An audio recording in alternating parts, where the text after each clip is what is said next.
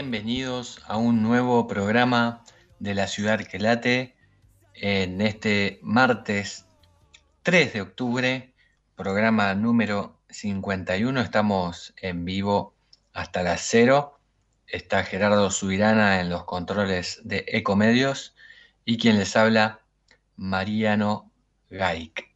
Em, bien, arrancamos un nuevo programa, ya pasó la lluvia, fue bastante pasajera, dejó un poquito mojado el asfalto, pero ya de a poquito va a ir secando y eh, ya poco a poco nos metemos en un clima más primaveral. Em, para los próximos días nos vamos a ir despidiendo paulatinamente del frío y vamos a entrar a tener días de, con máximas de entre 20 y, 25 grados aproximadamente, así que bueno, bastante auspicioso el panorama. Como siempre nos encontramos una vez más para compartir la mejor información con ustedes y bueno, em, vamos a tener como siempre a Gabriel de Nicola con su columna policial, a Mariano García con sus anécdotas de bolsillo y las noticias más destacadas del día. Em, pero vamos a arrancar hoy con una entrevista. Eh, tuvimos la oportunidad de hablar con el ministro de Justicia y Seguridad de la ciudad de Buenos Aires, Gustavo Coria, eh, quien asumió em, hace poquito nomás en ese cargo luego de que el jefe de gobierno Horacio Rodríguez Larreta echara a Eugenio Bursaco eh, después de la conmoción por el crimen del ingeniero Mariano Barbieri durante un robo en Palermo. Bueno, Coria eh, tiene 54 años, es casado, tiene dos hijas, licenciado en ciencia política y dice ser un apasionado por la gestión. Em, conoce bien el, el, ministro, el Ministerio de Justicia y Seguridad eh, porque fue jefe de gabinete de Diego Santilli eh, y de Marcelo de Alessandro en, ese ministerio entre 2018 y 2021. También fue presidente del SEAMSE durante la gestión de Santilli entre 2016 y 2018 cuando el Colorado estaba en el Ministerio de Ambiente y de Espacio Público. Y bueno, justamente cuando Santilli deja el Ministerio de Justicia y Seguridad y la vicejefatura de gobierno de la Ciudad de Buenos Aires para irse como diputado a la provincia de Buenos Aires, él lo acompaña y se pone, Coria lo acompaña y se pone eh, al hombro lo que es la campaña eh, Jack para precandidato a gobernador, que bueno, luego Santilli termina perdiendo con eh, Néstor Grindetti en las pasos, ¿no? La interna de Juntos por el Cambio. Pero bueno, ahora Coria le toca hasta el 10 de diciembre estar a cargo de la seguridad en la ciudad de Buenos Aires, un tema muy sensible, sobre todo en los últimos meses, y eh, pudimos hacerle para Clarín eh, una entrevista que, como siempre, eh, podemos compartirla aquí en la ciudad que late y bueno, tener este privilegio de escuchar de primera mano eh, la primera nota que Coria da a los medios, tanto como ministro como, como en su carrera en la función pública. Así que bueno, Gerard, si, si está lista, compartimos la entrevista con el mini, ministro de Justicia y Seguridad de la Ciudad de Buenos Aires, Gustavo Coria seguridad en la ciudad que en años anteriores? A ver, la ciudad de Buenos Aires del 2016 en adelante viene llevando adelante con la seguridad una política de Estado. ¿Por qué digo eso? Porque arrancó con la creación de la ley del Sistema Integral de Seguridad Pública, la creación del Instituto de Seguridad Pública, un sistema de gobernanza civil, un despliegue inteligente de todos sus recursos, es decir, los hombres y mujeres que componen la fuerza, más todo lo que es la logística de patrulleros, camionetas, motos, inversión en tecnología importante y una actitud policial. Todo eso, que fue, insisto, producto del tiempo, de una decisión política de un plan y de la perseverancia, permitió llevar a la ciudad de Buenos Aires a ser la segunda capital de América con menor índice de homicidios eh, de, América. ¿Eso de qué te habla? Que hay un trabajo que da sus resultados en cuanto a lo que es el delito violento en sí. Eh, con lo cual, el índice que en el 2018 estaba en 4,86 de homicidios cada 100.000 habitantes, hoy está en 2,85, te habla de una política en materia de seguridad que ha sido exitosa. Eso no implica que no haya problemas que corregir, que no haya ajustes que haya que ir haciendo permanentemente. Por eso es que hemos presentado eh, hace unos, una semana aproximadamente un redespliegue con un refuerzo específico para todo lo que es el corredor norte, donde vamos a afectar 700 policías más, eh, pusimos en la calle 270 patrulleros más y mil nuevos agentes de prevención que se suman a los 600 que teníamos. ¿Por qué en el corredor norte? Por una sencilla razón, una cuestión de estacionalidad y porque por la época del año la mayor afluencia de del público, de la gente por los parques y el corredor gastronómico. De esa manera y preventivamente reforzamos el corredor norte. Bien, ¿alcanza la cantidad de policías que hay hoy en toda, para cubrir toda la ciudad y cuántos hay actualmente en general y en la calle? Hoy la ciudad de Buenos Aires tiene una policía con una dotación de 26.000 hombres y mujeres. En calle hay aproximadamente 19.000, el resto son áreas investigativas, de cibercrimen y demás. Eh, la realidad es que la ciudad de Buenos Aires tiene un despliegue de todos sus recursos hecho de una manera inteligente. Y ahora voy a responder a la pregunta. ¿Qué significa que sus recursos están distribuidos de una manera inteligente? que antes de utilizar los recursos se evalúan cuatro efectores. La población de un barrio, la movilidad demográfica de un barrio. No es lo mismo una zona que tiene trasbordo como Constitución, Once o Retiro, como un barrio por ahí más residencial. La superficie del barrio y el mapa del delito.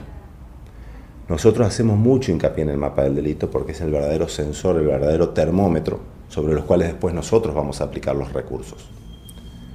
Entonces, todos los recursos de la ciudad de Buenos Aires se distribuyen conforme a esos cuatro efectores. Pero eso se complementa aparte con todo lo que es la inversión que la ciudad de Buenos Aires ha venido haciendo en tecnología. Hoy la ciudad de Buenos Aires tiene dos herramientas que son muy potentes.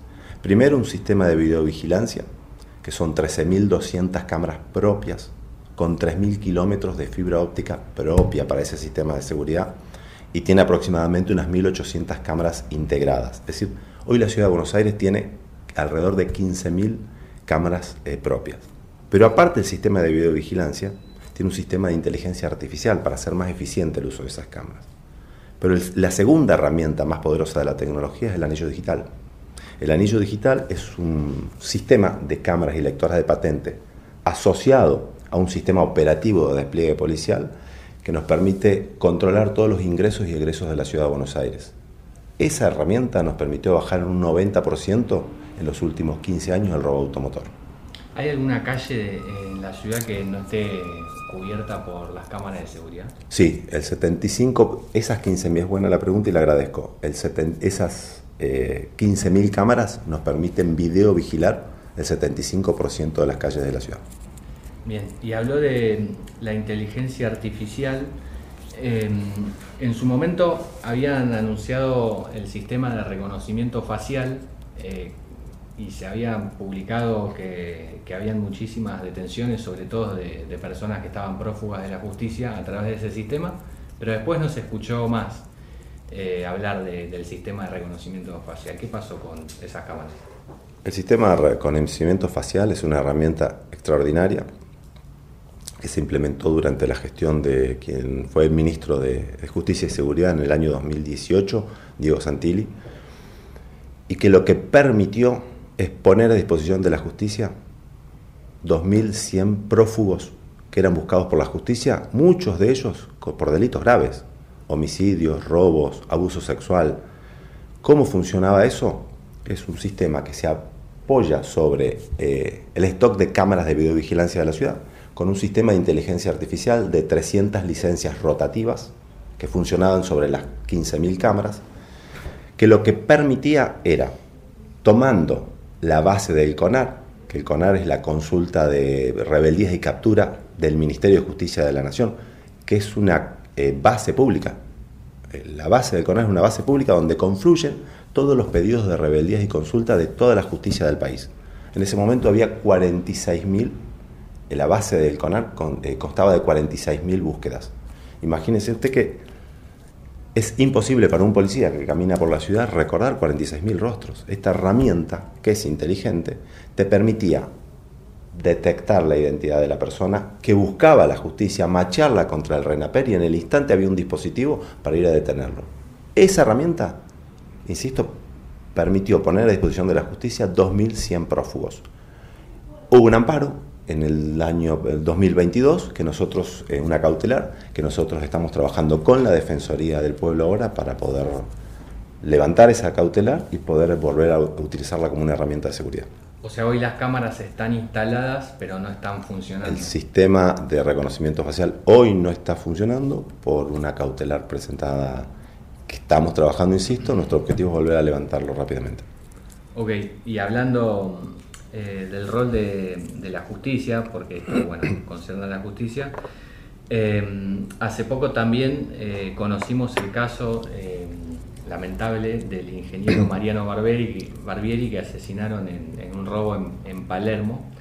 Se supo que la persona acusada, la que está detenida, tenía varios antecedentes penales, incluso condenas, muchísimos, por robo, por tentativa de homicidio, por violencia de género ¿Usted cree que hace falta más compromiso de la justicia en el combate del delito en la ciudad de Buenos Aires?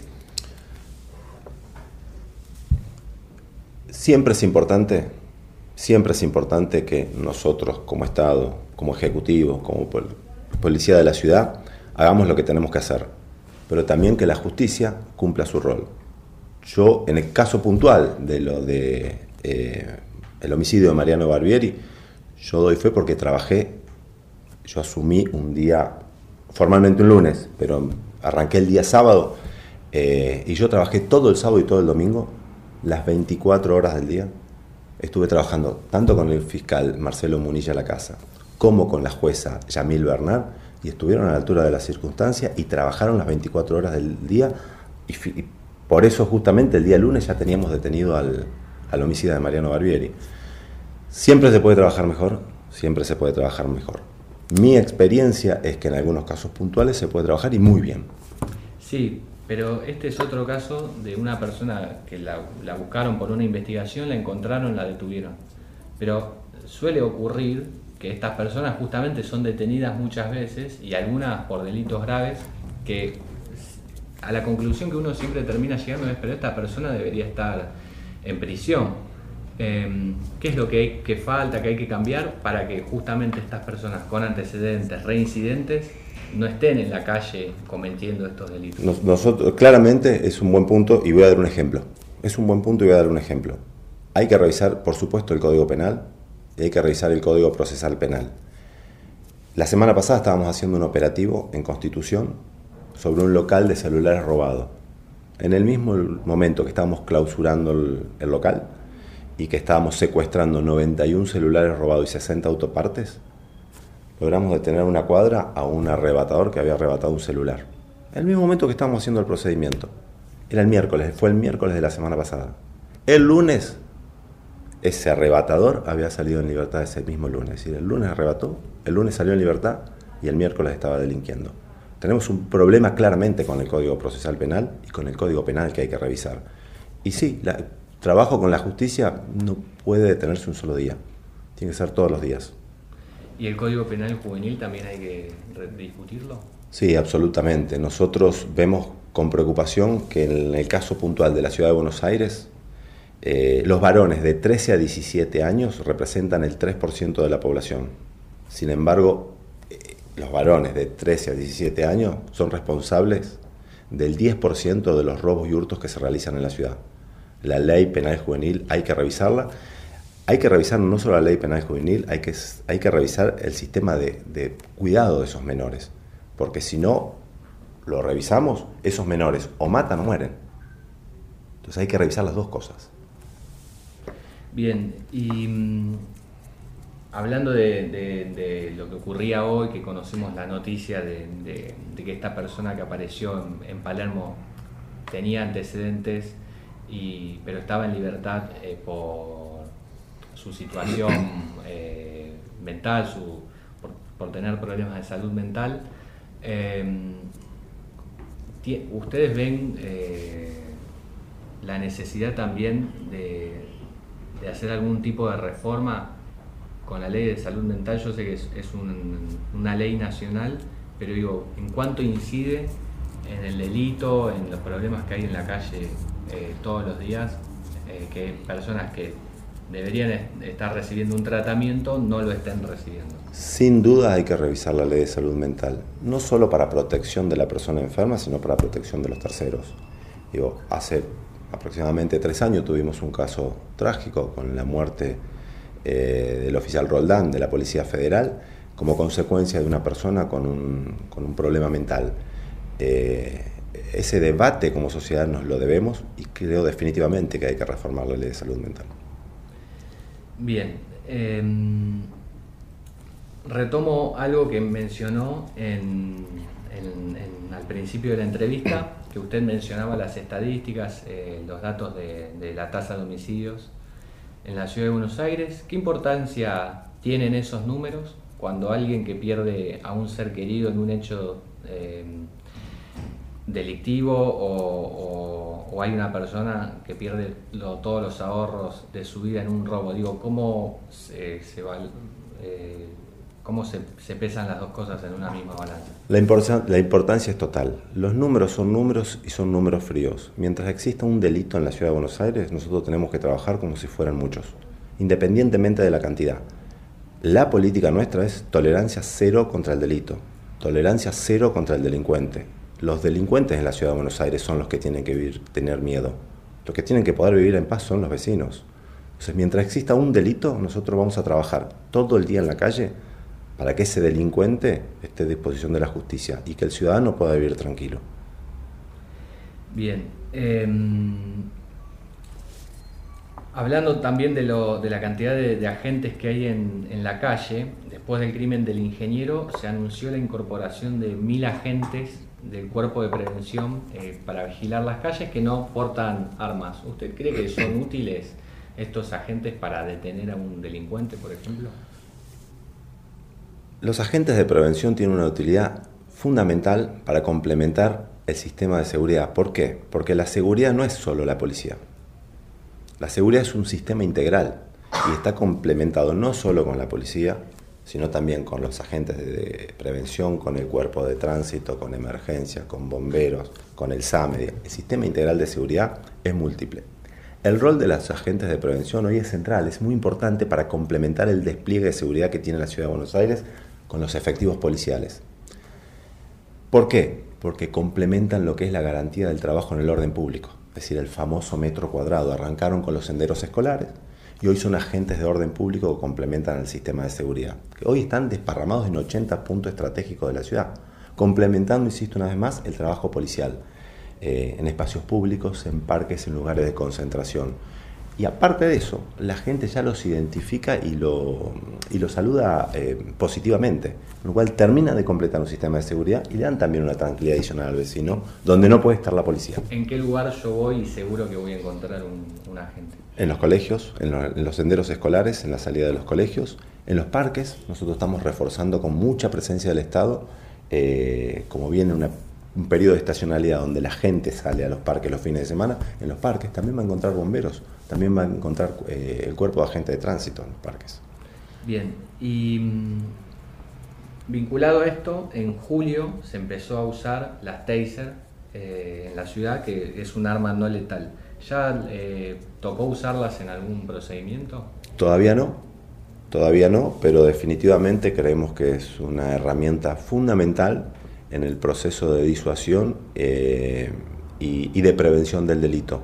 Hay lugares específicos, como por ejemplo son los, en el caso de la Ciudad de Buenos Aires, que tiene subtes, en los subtes donde ante una amenaza con un arma blanca, por ejemplo, el oficial o el policía no puede utilizar un arma de fuego. Entonces la taser viene a, a cumplir la posibilidad de reducción de la amenaza sin disparar un arma de fuego, con lo cual creemos que es muy importante y naturalmente vamos a apostar a seguir ampliando la, la, cantidad de taser que hoy dispone la policía de la ciudad. Y que, no, que estemos ya a fines de septiembre y no se hayan usado, o sea, creo que son ya un poco más de dos meses, ¿cree que habla un poco eh, de esto de que no era un, juguete para la policía de salir a, usarlas eh, sin control? ¿Cree que es un ejemplo de ello o, no? ¿O es simplemente que no se usó por...? Gracias a Dios no se usó porque evidentemente no hubo, no hubo necesidad de hacerlo.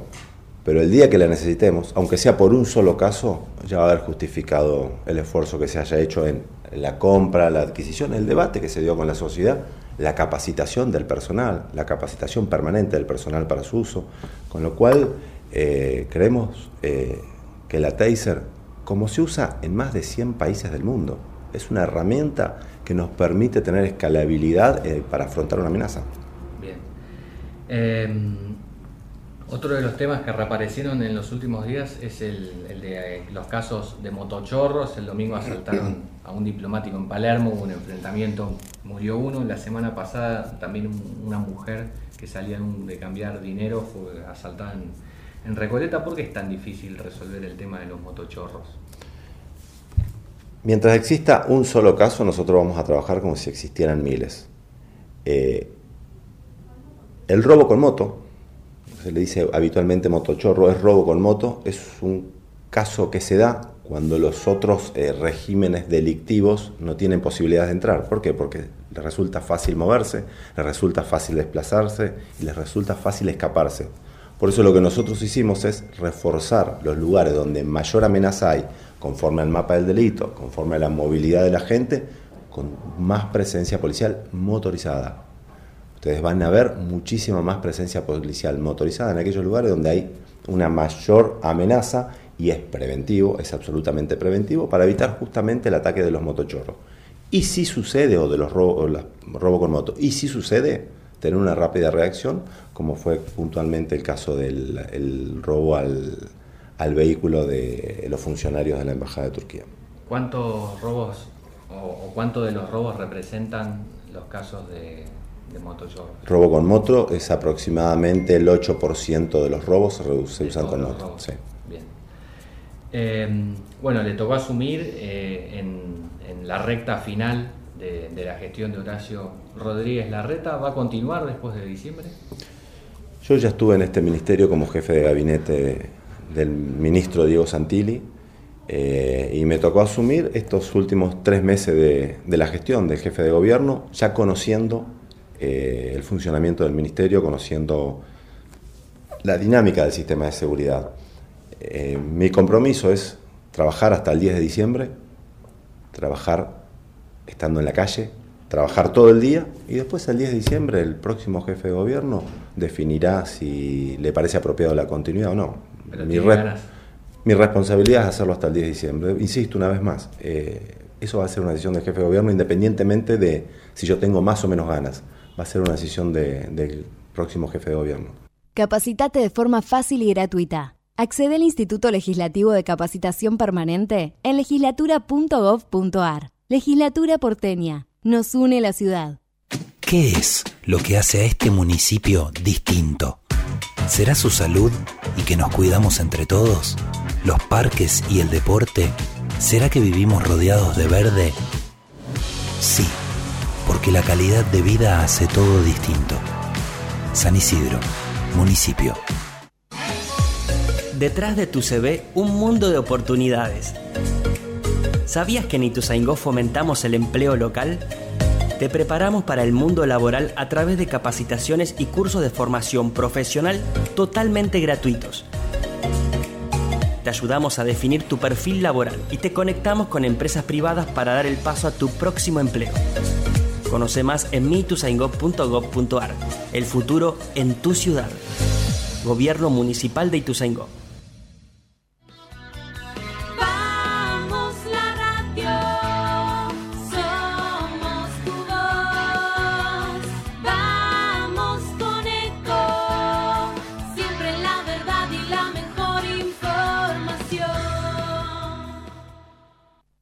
Espacio cedido por la Dirección Nacional Electoral. Argentina tiene todo, pero los argentinos no tenemos nada. Tenemos un país rico, pero más de la mitad de los chicos no tienen para comer. Te propongo terminar con el kirchnerismo de verdad y para siempre. Los argentinos tenemos todo, todo para ser un país ordenado. Patricia Bullrich, Luis Petri, candidatos a presidente y vicepresidente de la Nación. Juntos por el cambio, lista 132. Espacio cedido por la Dirección Nacional Electoral. Los argentinos ya nos dimos cuenta que hacer una Argentina distinta es imposible con los mismos de siempre. La libertad avanza. Mi ley presidente, Villarruel Vice, lista 135. Espacio cedido por la Dirección Nacional Electoral. Unión por la Patria. Máximo Kirchner. Victoria Tolosa Paz. Candidatos a diputados nacionales por la provincia de Buenos Aires. Lista 134. Espacio cedido por la Dirección Nacional Electoral. En Buenos Aires, Manina Mancuso, diputada, primera sección electoral. Miriam Breckman, presidenta. Nicolás del Caño, vice, frente de izquierda, lista 136. Informate en ecomedios.com. Seguinos en Facebook. Ecomedios Live.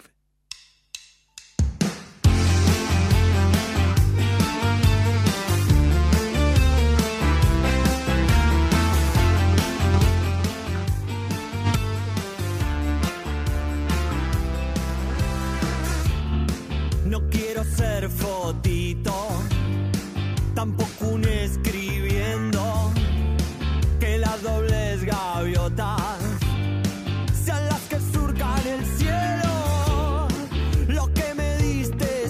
Regresamos con más La Ciudad que Late, las 23.30. Llegó el momento de presentar a Mariano García y sus anécdotas de bolsillo. Para mm, este martes tenemos Soldados de la Valle. La escuchamos.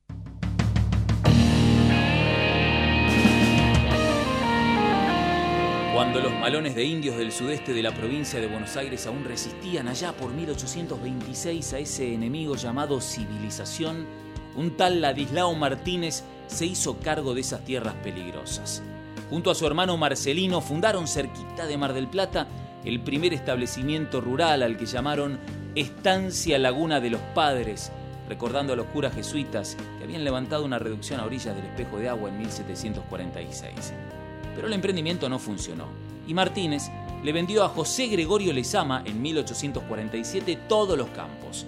El flamante dueño envió a los hermanos Antonio, Inocencio y Javier Ortiz, quienes trabajaban para él, a poblar las instalaciones abandonadas por los Martínez.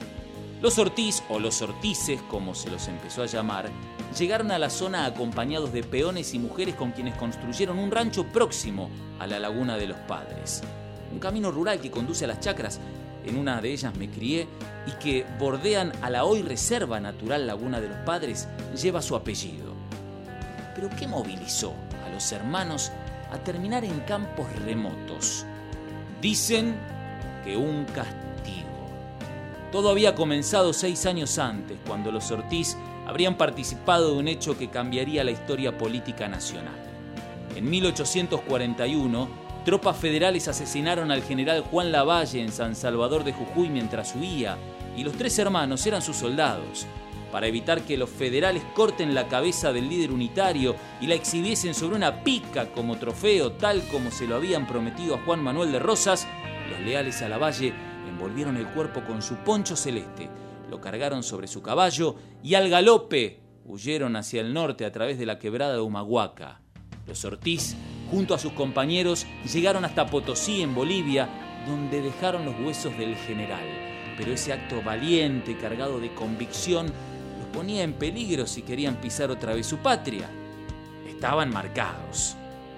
Pero gracias a la amistad que mantenía el nuevo líder de los hermanos, Gregorio Lezama, con Juan Manuel de Rosas, el caudillo federal los habría indultado y pudieron regresar.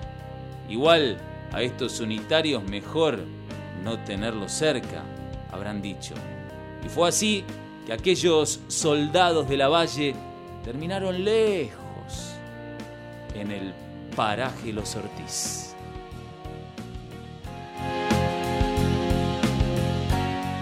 La inseguridad golpea a toda la provincia de Buenos Aires. Acá, en Vicente López, tenemos la convicción de combatirla todos los días. Por eso desde hace años venimos sumando tecnología a favor de la seguridad. Porque cuantas más cámaras y puntos seguros tengamos, más rápido podemos prevenir y actuar ante los delitos. Tu seguridad, nuestra prioridad. Vivamos Vicente López.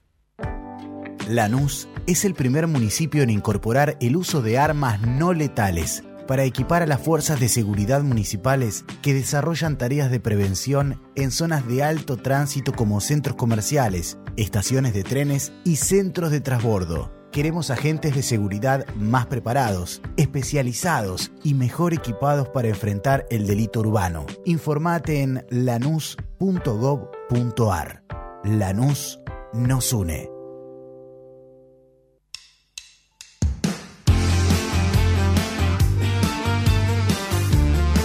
Regresamos con más La ciudad que late, las 23:34 y ahora para hablar de temas policiales concretamente, estamos ya eh, conectados con el señor Gabriel de Nicola, periodista especializado en la materia. Buenas noches, Chicho, ¿cómo te va? Buenas noches, Mariano, ¿cómo andas? ¿Todo bien? Bien, bien, ¿y vos? Todo muy bien. ¿Mucho trabajo hoy en la redacción de La Nación? Trabajo sí, pero bueno, más tranquilo que otros días. Bueno, bueno, me, por lo menos en, por, por, lo menos en policiales o lo que me tocó a mí en la jornada, ¿no? Otras secciones con mucho trabajo. Otras secciones sí, con, con como política, eh, con muchísimo trabajo. La verdad que ningún guionista, ni el mejor guionista de todo Netflix podría escribir un, eh, un guion tan bueno como el que nos da la propia Argentina, ¿no? Con todas las eh, idas y venidas y giros de narrativos que tiene nuestro país. Exactamente. Así que, bueno, Chicho, ¿qué nos traes para hoy?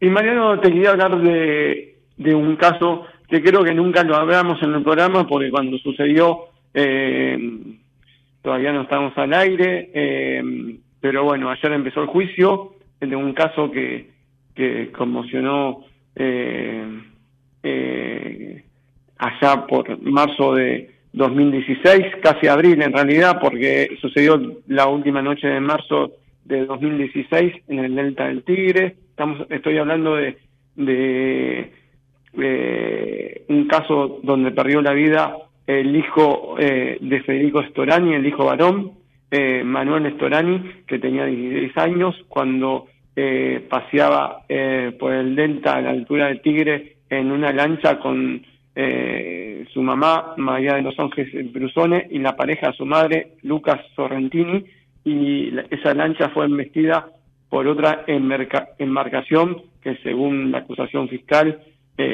iba a una alta velocidad y como consecuencia de, ese impacto, mm, Ángeles eh, Brusone eh, falleció eh, cuando era trasladado a, un hospital y Manuel, el hijo de 16 años del ex diputado nacional, ex ministro del Interior del gobierno de Fernando de la Rúa, Federico Storani, fue, murió, pero su cuerpo eh, fue hallado tres días después.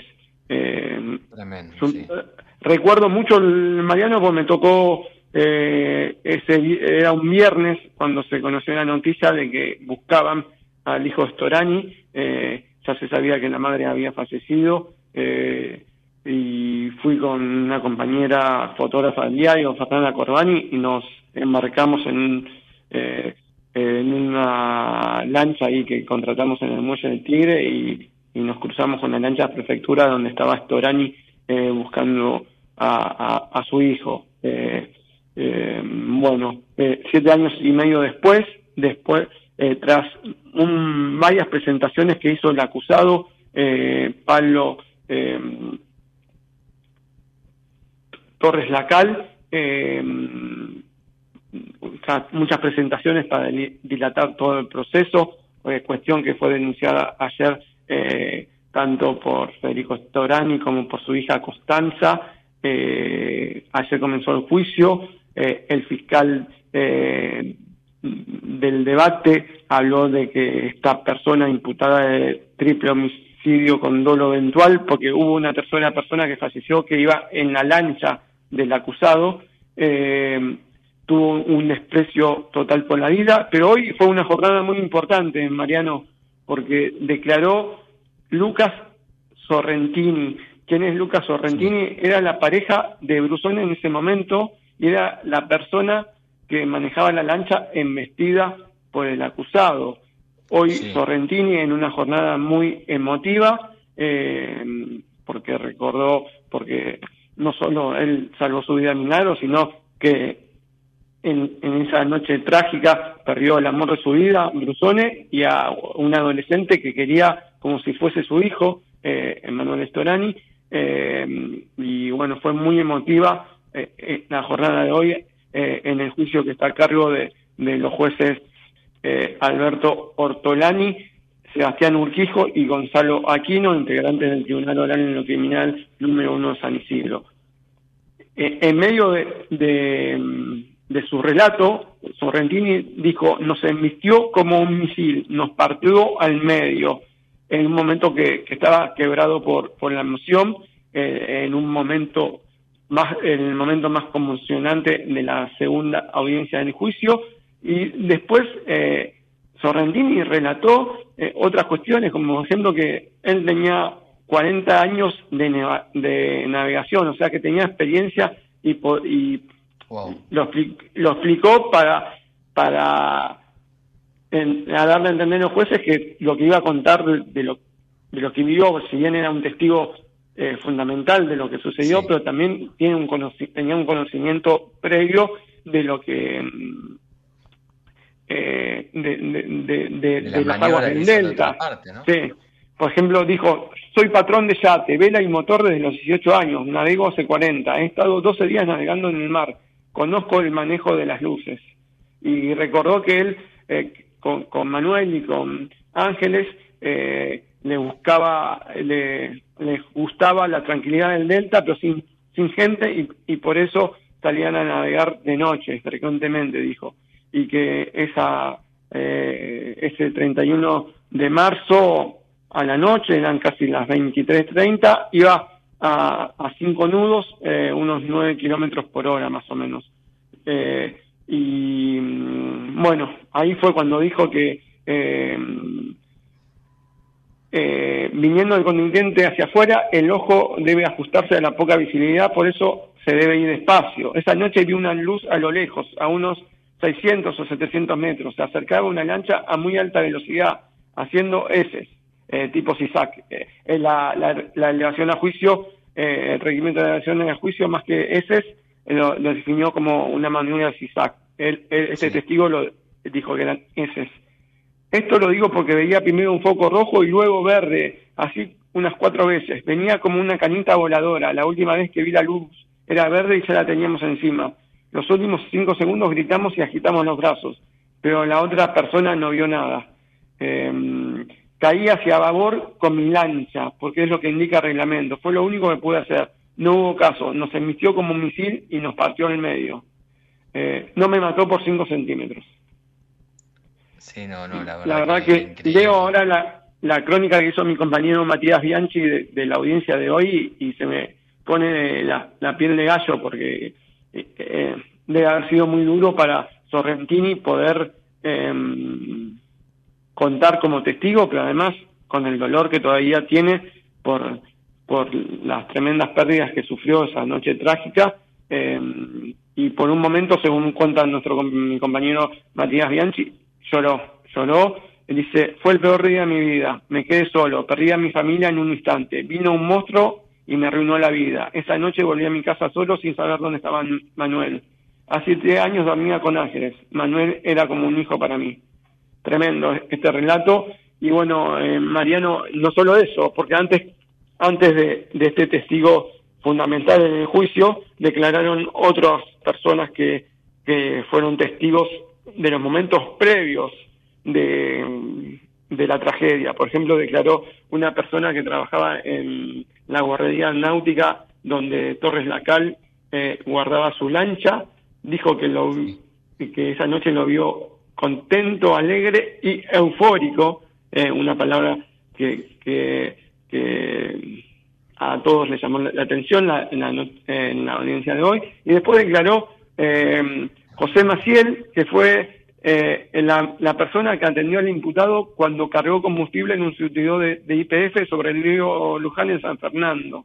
Eh, y dijo que eh, entró a toda velocidad en el muelle donde estaba el surtidor, tuvo que bajar la velocidad porque se comía el muelle. Debió retroceder unos 25 a 30 metros para regresar al surtidor que le correspondía. Cuando se iba le dije, trata de andar despacio porque te podés llevar a alguien por delante. Mirá el, el empleado de, la, eh, el empleado de, IPF se, se, la vio venir, le aconsejó que fuera de despacio.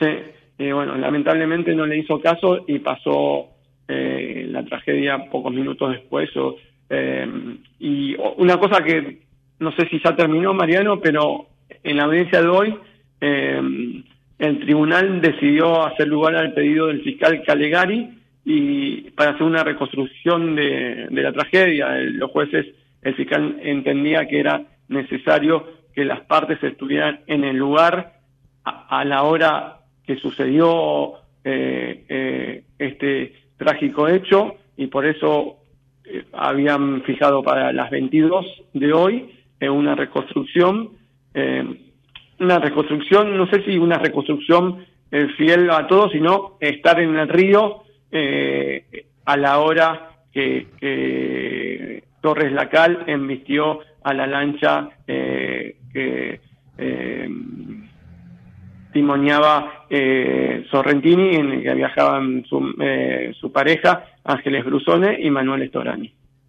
Así que seguramente... es clave. sí.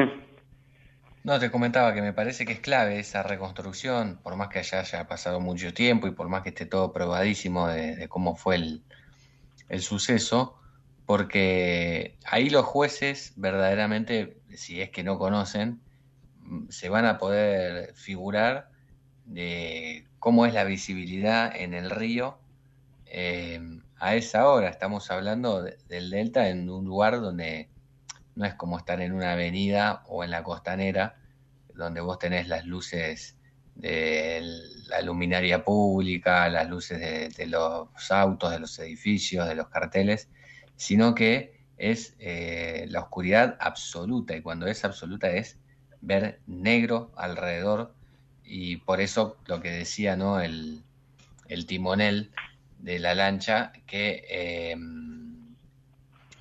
él sabía usar las luces, que es básicamente eso, todo lo que hay para ver, ¿no? Exactamente, por de noche, como bien decís, se ven luces eh, y, no se ve otra cosa eh, eh, en las aguas. Así que bueno, está bueno porque ahí van a poder entender que, que, la oscuridad total que hay y que de ninguna manera se puede andar a una velocidad tan alta y bueno, también por eso lo que decía él, que andaba al equivalente a unos 9, 9 kilómetros por hora, ¿era? Eh, sí, 6 nudos, 9 kilómetros por hora. Sí. Así que bueno, eh, ojalá que después de tanto tiempo este juicio pueda eh, llevar reparación a las familiares de las víctimas, a, los sobrevivientes y, y, que se haga justicia, ¿no? Porque no, ya vemos que estas cosas no ocurren solo en la calle, sino que hasta en el río eh, existen estas imprudencias. Exactamente. Así que, bueno, tremendo, ¿no? El, caso, Chicho, no sé si tenías algo más para aportar al respecto. No, no, no, bueno, tremendo y seguramente la semana que viene eh, no, se, no, no se esperaba, eh, en principio iba a haber 49 eh, testigos, pero se especulaba que después algunos iban a dejarse de lado porque iban a ser reiterativos, como sucede en todos los, en varios juicios, ¿no? Eh, hay una lista preliminar de testigos y después se va decantando eh, a medida de, la necesidad, eh, o cuando ya las partes que citaron a esos testigos entienden que, que con, con otros testimonios ya, ya fue probado lo que querían demostrar, ¿no? Así que veremos mañana eh, si fijan más audiencias y si eh, en los próximos días directamente ya se va a los alegatos de este debate, donde eh, veremos qué pena pide eh, el abogado que representa a Storani y el fiscal Calegari. ya sabemos que el abogado Maximiliano Reusconi, que defiende a Torres La Calva, pedir la absolución, pues lo, lo adelantó ayer en el comienzo del juicio. Bien, así que bueno, ya, ya estaremos entonces con, con las novedades que traiga el caso. Eh, muchas gracias, Chicho, como siempre, por, por traer toda esta información tan completa. De nada, Mariano. Vamos a una tanda y ya regresamos con más La Ciudad que Late. Capacitate de forma fácil y gratuita. Accede al Instituto Legislativo de Capacitación Permanente en legislatura.gov.ar. Legislatura porteña. Nos une la ciudad. ¿Qué es lo que hace a este municipio distinto? ¿Será su salud y que nos cuidamos entre todos? ¿Los parques y el deporte? ¿Será que vivimos rodeados de verde? Sí, porque la calidad de vida hace todo distinto. San Isidro, municipio. Lanús es el primer municipio en incorporar el uso de armas no letales para equipar a las fuerzas de seguridad municipales que desarrollan tareas de prevención en zonas de alto tránsito como centros comerciales, estaciones de trenes y centros de transbordo. Queremos agentes de seguridad más preparados, especializados y mejor equipados para enfrentar el delito urbano. Informate en lanús.gov.ar. Lanús nos une. La inseguridad golpea a toda la provincia de Buenos Aires. Acá, en Vicente López, tenemos la convicción de combatirla todos los días. Por eso desde hace años venimos sumando tecnología a favor de la seguridad.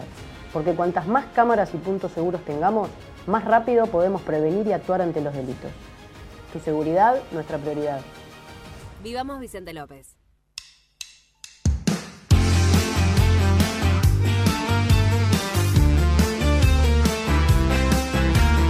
Continuamos con más La Ciudad que Late y seguimos en comunicación con Gabriel Di Nicola.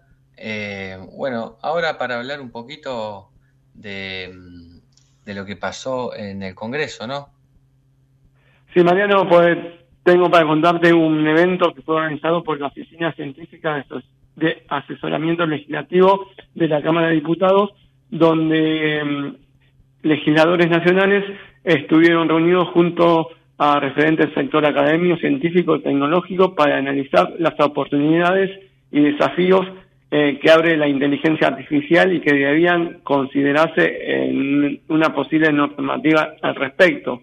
Todo el mundo habla ¿no? de la inteligencia artificial, de, de los logros que se consiguen, de, de, todo lo que sucede, pero bueno, seguramente eh, se tendrá que legislar al respecto, ¿no? Y mm, eh, tenemos, si querés, para escuchar eh, dos audios, uno de... Eh, uy, perdón, eh, me equivoqué. Te iba a decir y, y, se me fue el nombre que es eh, Claudio Fernández Outón, que es el, el, que está a cargo de justamente la Oficina Científica de Asesoramiento Legislativo y de una de las expositoras, Laura Alonso Alemani. Esto es una jornada de las múltiples que realizamos de, actuar de puente entre la ciencia y la política para generar conocimiento en nuestra área que es necesario legislar. Es un escenario de futuro, la inteligencia artificial, que ya más de presente que de futuro, es necesario regularlo, legislarlo, para que sea beneficioso para nuestra sociedad, para eliminar los riesgos. Hubo denominadores comunes, desafíos, problemas, riesgos, también oportunidades. Bueno, un poco de eso se trata. Yo, creo que los desafíos son múltiples. Hoy estuvimos hablando de los mitos de la inteligencia artificial, también de la problemática de cómo se generan los datos, eh, esta famosa minería de datos. Digamos que lo que se llega un poco a la conclusión es a la necesidad de poder debatir estos temas, de legislar, de regular, para planificar el futuro de un modelo de desarrollo que nos permita utilizar estas nuevas tecnologías en favor de la Argentina. Eh, lo que yo estuve eh, trayendo acá es algo un poco más democratizador de eh, la, la, necesidad de pensar y eh, profundizar y concretar en los alcances y los riesgos de la inteligencia artificial y poder medir de, de, una forma más precisa cuáles son los riesgos que involucran, de forma que podamos tomar una decisión más informada sobre si queremos tolerar o no tolerar esos riesgos como sociedad. Bien, entonces ahí estaba, ¿no? Eh, los audios de los diputados eh, y eh, más personalidades que estuvieron ahí en, en la Cámara de Diputados eh, hablando sobre Ah. todo lo que implica la inteligencia artificial. Y como te decía, ¿no? Que pronto habrá que legislar al respecto porque más que futuro es presente. Sí, sí, sí, totalmente. Eh, con todos lo- los avances tecnológicos que tenemos o incluso ya muchísimas cosas, eh, hace tiempo que, que parecen quedar en, en un gris porque bueno, hay eh, de todo eh, con, con las redes sociales, con las nuevas maneras de, de comerciar, de, de- invertir, de manejar la plata. Ya nada es como era hace cinco años nomás y, y bueno, es, es bueno que también que el Estado acompañe en, en estas cuestiones para que nadie pueda sacar ventaja, ¿no? Así es, así es. Por eso la importancia de legislarlo. Muy bien, Chicho. Eh, bueno, que... De fútbol no hablemos, ¿no? No, bueno, pero vos ya me imagino que tenés la cabeza en el jueves. Eh, sí, ya quiero. Recién miraba. Eh, en 48 horas vamos a ver, sabremos si somos felices o no los hinchas de boca. Y si no, ah, si el que está complicado es Almirón, esperemos que, que puedan sortear ese e- esa parada ahí en, en Brasil, porque eh, parece que Riquelme no lo banca mucho, ¿no? Al DT de Boca. Y así leí ayer después de, de las crónicas después de la derrota contra River, no sé, le- leía que eh, el sábado Riquelme se enteró que Almirón tenía pensado poner varios titulares de entrada el domingo y parece que le, le exigió él o gente de su del Consejo de Fútbol eh, que no lo hiciera, eh, pero finalmente por como Boca iba 1-0 abajo, entraron en el segundo tiempo y eso parece que no cayó bien. Así que bueno, veremos cómo termina esta historia, ojalá que, que, que sea a favor de Boca. Bien. De momento Racing está buscando técnico, así que si conoces a alguno, eh, Eh, a llevar ahí sí, bueno. hay que ver cómo empiezan el interinato Videla y mm, el mago, ¿cómo era? El mágico Gracini, ¿cómo le decían? El, el mago, el mago, algo así le no, me, me confundí. Eh, no, el mago el- no me suena, eh, pero No, no, entonces, no, me, entonces, puede ser- entonces me confundo. Tuvo eh, un paso por, por Racing hace un, un par de años. eh, después Ezequiel Videla, bueno, sí fue pla- parte del plantel de Racing Sí, campeón mon- eh, 2014 y eh, actualmente dirigían la reserva, pero bueno, ahora se van a tener que hacer cargo del equipo mayor luego de la renuncia de Fernando Gago eh, como DT. Eh, Exactamente. que es increíble que un técnico se vaya con el equipo primero, ¿no? En el torneo que Sí, pero creo que pesaron más los los partidos que nadie quería perder eh, que, que la primera posición en, en esta Copa de la Liga o, o los buenos partidos o la propuesta futbolística que por un momento estuvo Gago, ¿no? Eh, el tema de la alineación de la Copa Libertadores, eh, el- obviamente el clásico con Independiente, eh, la final, o no la final, o, o el campeonato que no ganaron con, con el penal que erró eh, a ver si me fue- Eh, Galván, eh, eh, sí, creo que fue, claro, creo que todo eso fue La pesando de la y, Copa Argentina.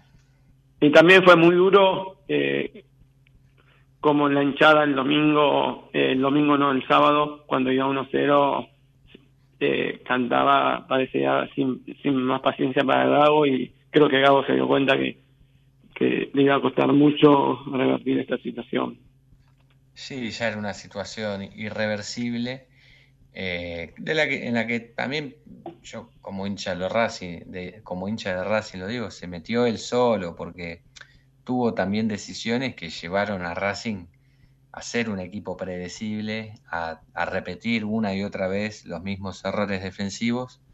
Y, bueno, eh, no cambiar cuando hay que cambiar o insistir con jugadores que, no rinden y, con un esquema que, con una defensa que no es sólida queda muy expuesto, eh, bueno, se termina pagando y, y más en estos partidos, ¿no? Que eh, con un poco, cuando tenés la ventaja, si la aprovechás, lo podés ganar. Y así hizo Tevez, un, planteo muy, muy inteligente que ya había usado cuando enfrentó a Racing siendo de, de Rosario Central y le dio resultado. Lo que es, es increíble que Racing eh, con Gago cayera una y otra vez en los mismos errores. Eso creo que fue lo que lo terminó llevando a esta situación, más todo el hartazgo que vos decías por los partidos importantes que, Racing no podía ganar, más allá de ganar un montón de otros partidos durante la temporada, que, pero que no valían eh, lo que vale por ahí un partido de estos. Exactamente, exactamente. Bueno, Chicho, toda la MERD para el jueves. Muchas gracias, Mariano. Hablamos la semana que viene. Muchísimas gracias a vos. Buenas noches. Ahí estaba Gabriel Di Nicola, periodista del diario La Nación, son las cero ya en la ciudad de Buenos Aires. Nos despedimos, les agradecemos a todos por estar ahí. Nos encontramos el próximo lunes, el próximo martes a las 23 con más La Ciudad que Late. Chao.